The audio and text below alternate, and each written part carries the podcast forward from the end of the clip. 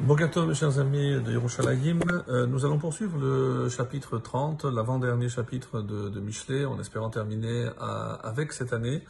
Et euh, dans les versets qui y suivent, on va, on va assister, on va dire, à un enseignement extraordinaire si on pouvait demander deux choses. Sur tout ce qu'on aurait souhaité demander, comment on aurait pu résumer tout notre désirata, toutes nos, nos souhaits, toutes nos volontés en deux choses uniquement.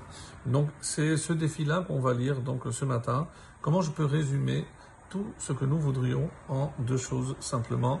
Si euh, dans Michelet on, on fait apparaître ces deux choses, c'est que certainement ce sont les deux choses les plus importantes. Alors, on va commencer, puisque rappelez-vous, on avait vu que euh, pour montrer la grandeur de Dieu par rapport à la petitesse de l'homme, non, on n'est pas censé sonder les secrets de la création. Et c'est pour ça que dans le verset 5 que nous étudions ce matin, il est dit Kol imrat Eloa tserufa. Toute parole divine, elle est épurée. Tserufa, comme l'argent, comme le- des, des matières nobles. Et les commentaires disent Kol devar Hashem tahor va amiti. Mais comment je peux épurer une parole? Parce que tout ce que Dieu dit est forcément pur et c'est, ça correspond à la vérité. Magenhu lachosimbo et il est un bouclier. Hu, donc c'est pas la parole, c'est Hachem. Magenhu lachosimbo pour ceux qui se réfugient en lui, en Hachem. Et donc ça fait écho à un autre texte que nous connaissons, euh, c'est le Tehillim 18, le verset 31, qui dit Ha'el tamim darko. Dieu intègre et sa voix. Imrat Hashem tserufa. La parole divine, elle est épurée. Magenu et c'est un bouclier pour tous ceux qui se réfugient en lui. Donc ça fait écho donc aux enseignements finalement euh, de son propre père, le roi David. Et euh, David aussi compare les paroles divines à l'argent, mais à l'argent qui est épuré, comme il est dit. euh, donc ça c'est dans Tehillim 12. Imrot Hashem amarot tehorot. Les paroles de Dieu sont des paroles pures. Kesef tsarouf, tsarouf, comme de l'argent épuré. Et on a vu donc aussi dans Michelet que le Chacham avait dit, c'est-à-dire la Torah, Haïta kinyano arishon shel Hashem, shekadma ez shamayim. Et pourquoi maintenant, quand on parle de la création du monde, on parle maintenant de la Torah, puisque c'est une allusion à la Torah, les paroles divines, c'est évidemment la Torah, pour nous montrer que la Torah a précédé la création du monde. Et c'est comme ça qu'il faut comprendre le verset 6, le verset suivant, Al tosef al devarav n'ajoute pas à ces paroles. Et on sait que dans la Torah, il est interdit de rajouter ou de diminuer par rapport aux enseignements de d'Akadosh Baruch du Créateur.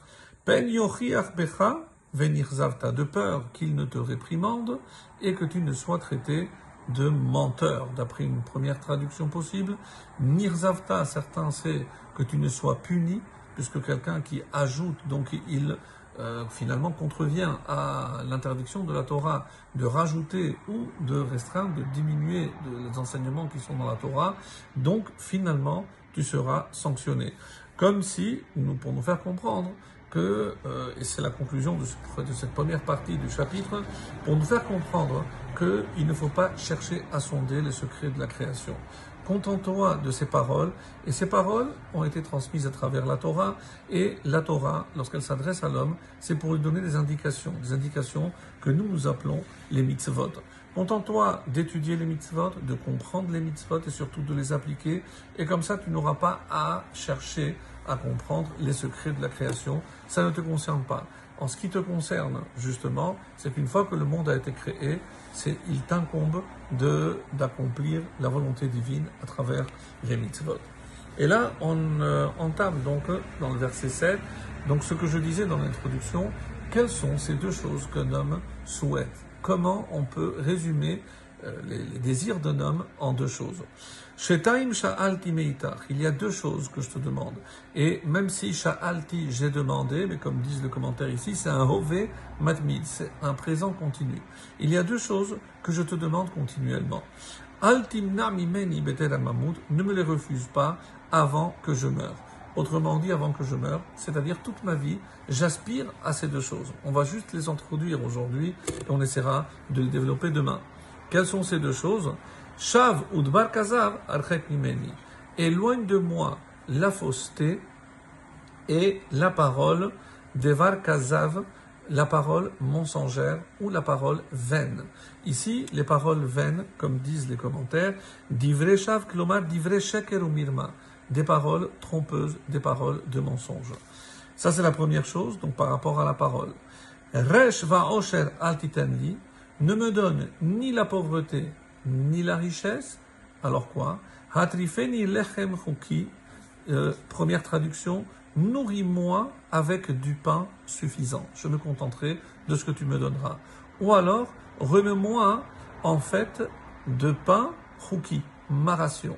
Vraiment, toi tu sais ce dont j'ai besoin, donne-moi exactement ce dont j'ai besoin.